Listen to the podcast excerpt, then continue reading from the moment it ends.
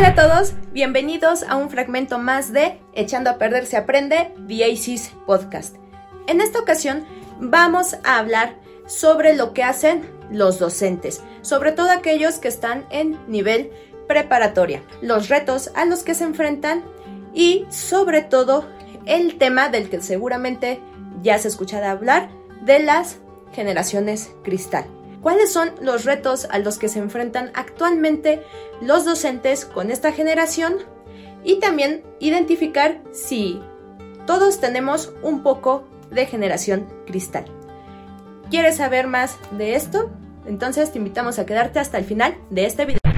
¿Cómo, cómo definirías qué es el ser docente y cómo era un día a día de, de docencia? Un día a día de docencia. Eh, parecería que los maestros nada más vamos y nos paramos en un, en un este, salón de clases a dar la clase, pero, pero hay mucho trabajo detrás, porque tienes que eh, son muchas horas de preparación para poder dar una clase, incluso hasta para poder saber si lo que vas a dar en esa clase te va a alcanzar el tiempo o no, y hasta para saber si todo un programa de, de seis meses o cuatro meses, que en realidad vienen siendo, eh, lo vas a lograr dar entonces, y con los retos que esto implica, porque no todos aprenden al mismo ritmo, porque había alumnos que lo captaban a la primera y había otros que pues se los tenías que explicar hasta en los recesos, porque pues, no, no, le, no le agarraban la onda tan rápido, ¿no?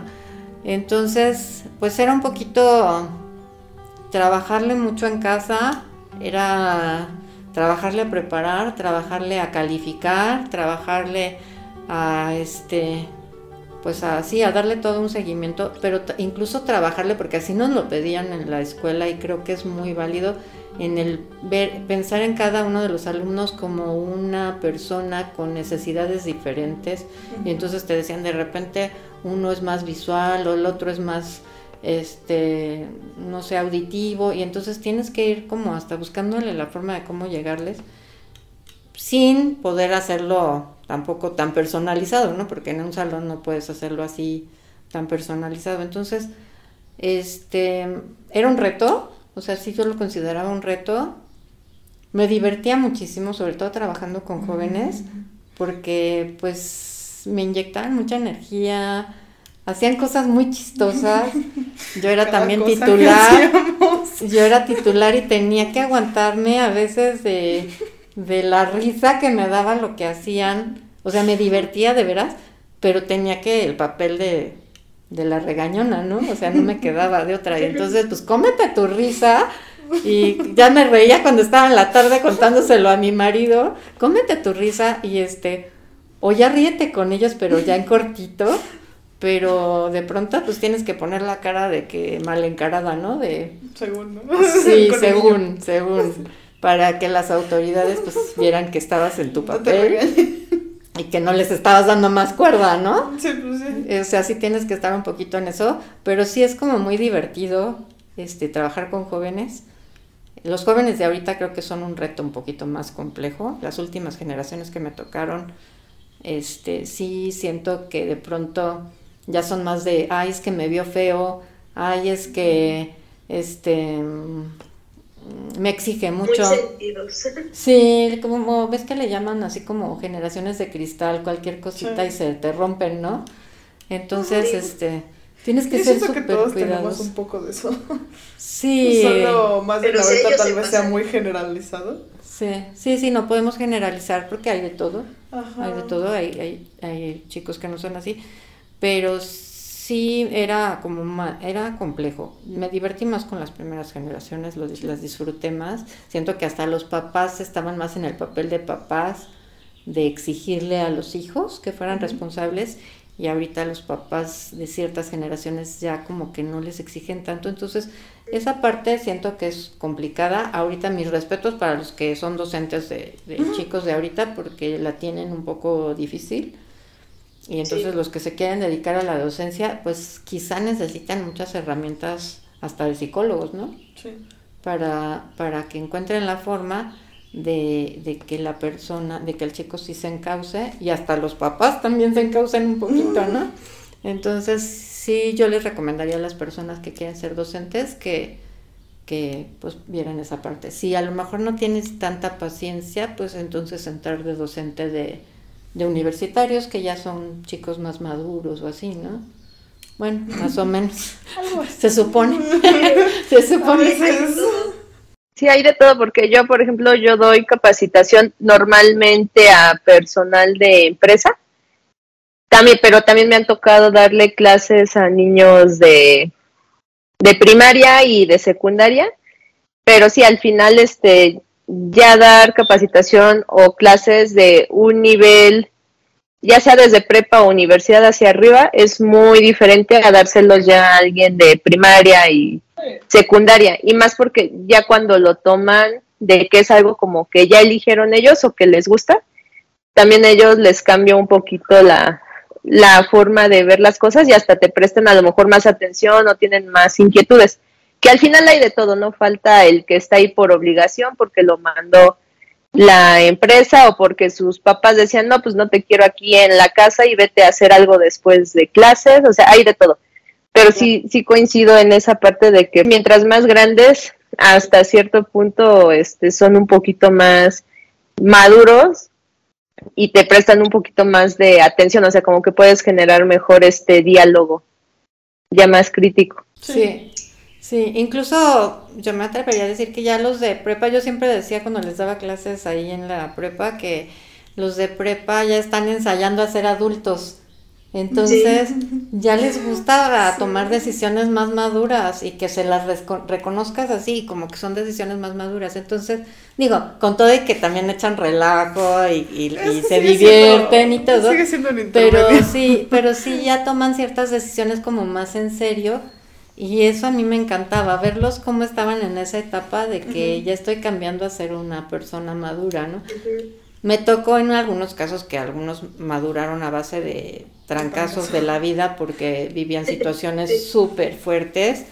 Y este, y entonces cuando te decían, ay no, pues es que yo era tremendo en la secundaria y ahorita lo veías que era así súper enfocado, súper aplicado, súper así, dices, pues ¿qué te pasó? No, cuando ya te contaba su vida te ponías a llorar porque realmente eran golpes de vida muy fuertes, ¿no? O sea, sí maduraron como antes de tiempo, pero por lo que vivieron. Pero los que sí pudieron disfrutar su prepa, como una etapa todavía juvenil y todo, pues se la pasaron súper a gusto, súper contentos y transmiten a los maestros esa... esa, esa alegría. Sí, esa alegría, sí la transmiten. Entonces es súper bonito en el día a día, aunque te cansas, porque pues sí tienes mucha chamba, pero llegas contento a tu casa, llegas como con mucha energía porque te la transmiten los alumnos. Entonces, eso, esa parte fue la que yo viví de la docencia que me encanta. Por eso ahorita que si me preguntas cuál es mi proyecto ahorita, que no tengo, que ahorita ya no estoy dando clases, este, pues es estudiar italiano para certificarme y seguir siendo docente, ahora sí, de forma a nivel particular, para poder este, también viajar con mi marido, pero porque la docencia me gusta muchísimo, el, el poder este, compartir con alguien,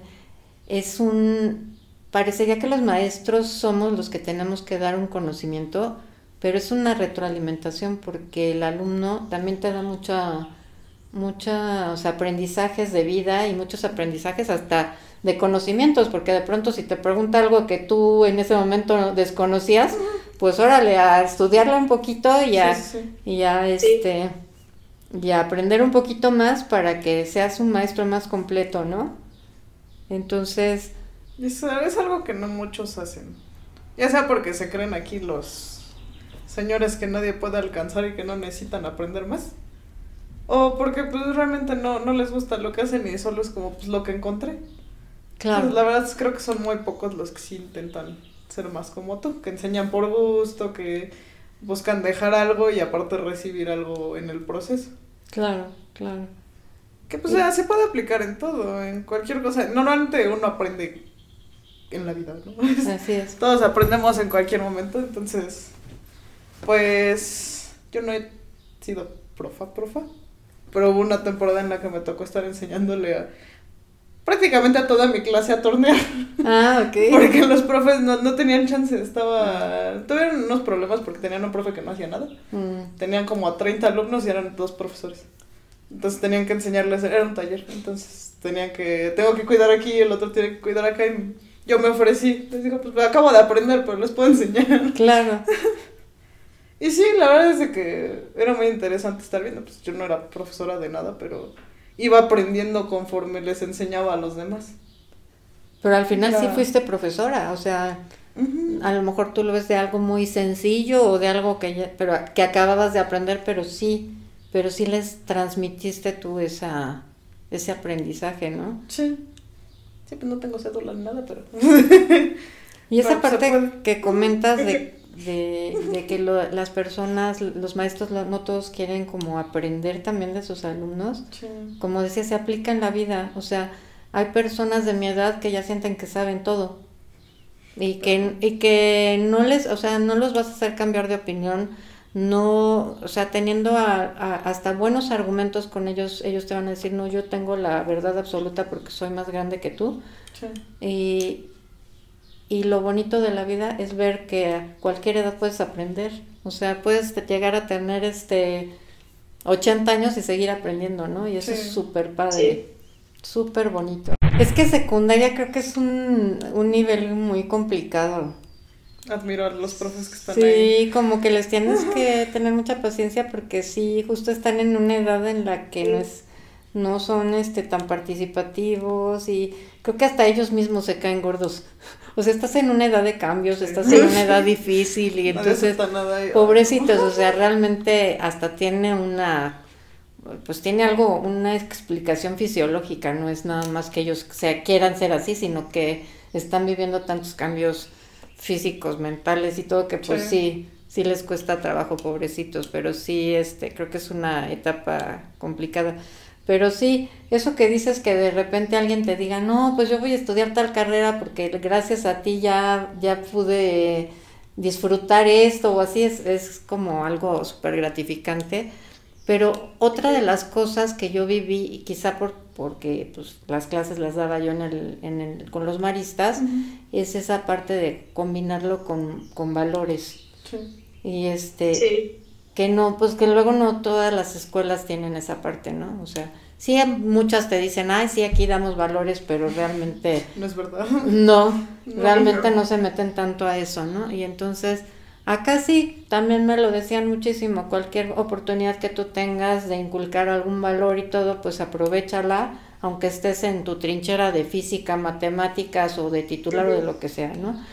Entonces, para mí eso creo que era muy importante porque de qué sirve que tengas acá al super experto en tecnología si, si a lo mejor no tienen nada de ética profesional, ¿no? O, o que tengas un médico así Sí. súper bueno, pero que se preste a, a cosas sucias o a, no sé, trasplantes de órganos en el mercado negro o algo, ¿no? Que tú digas, pues, Sí. ¿en dónde están los valores, no? ¿En dónde está esa parte de, de ver por los demás y todo? Entonces, si puedes como juntar la docencia con valores, bueno, pues tienes ahí todavía un plus, ¿no? Por, Sí.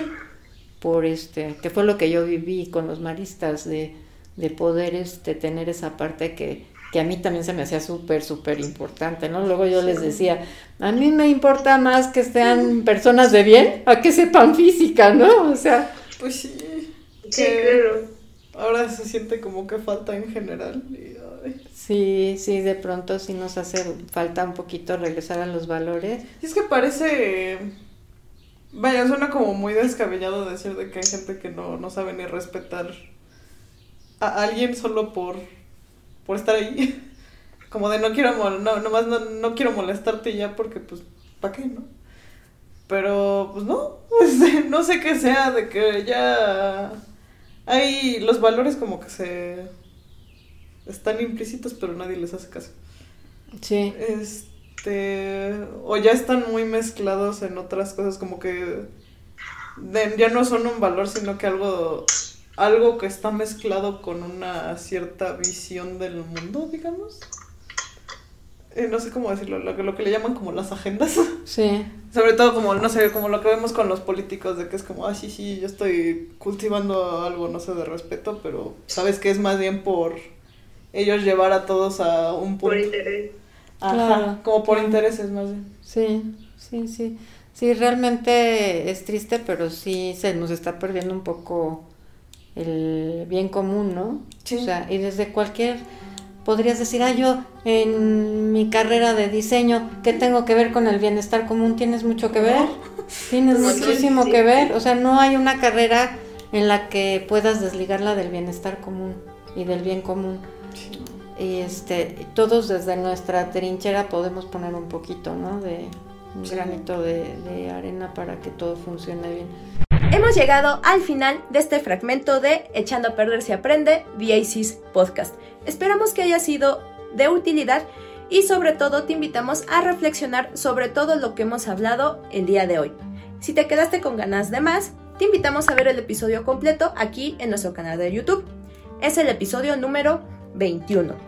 O si lo prefieres, en tu plataforma de podcast preferida, donde nos encuentras como Echando a Perder se Aprende, VACs Podcast. No olvides suscribirte, dar me gusta y activar la campanita para que no te pierdas de todo el contenido que estamos preparando para ti. Y por favor, deja aquí abajo en los comentarios lo que te ha gustado y lo que has aprendido de este video. Gracias por vernos y hasta la próxima.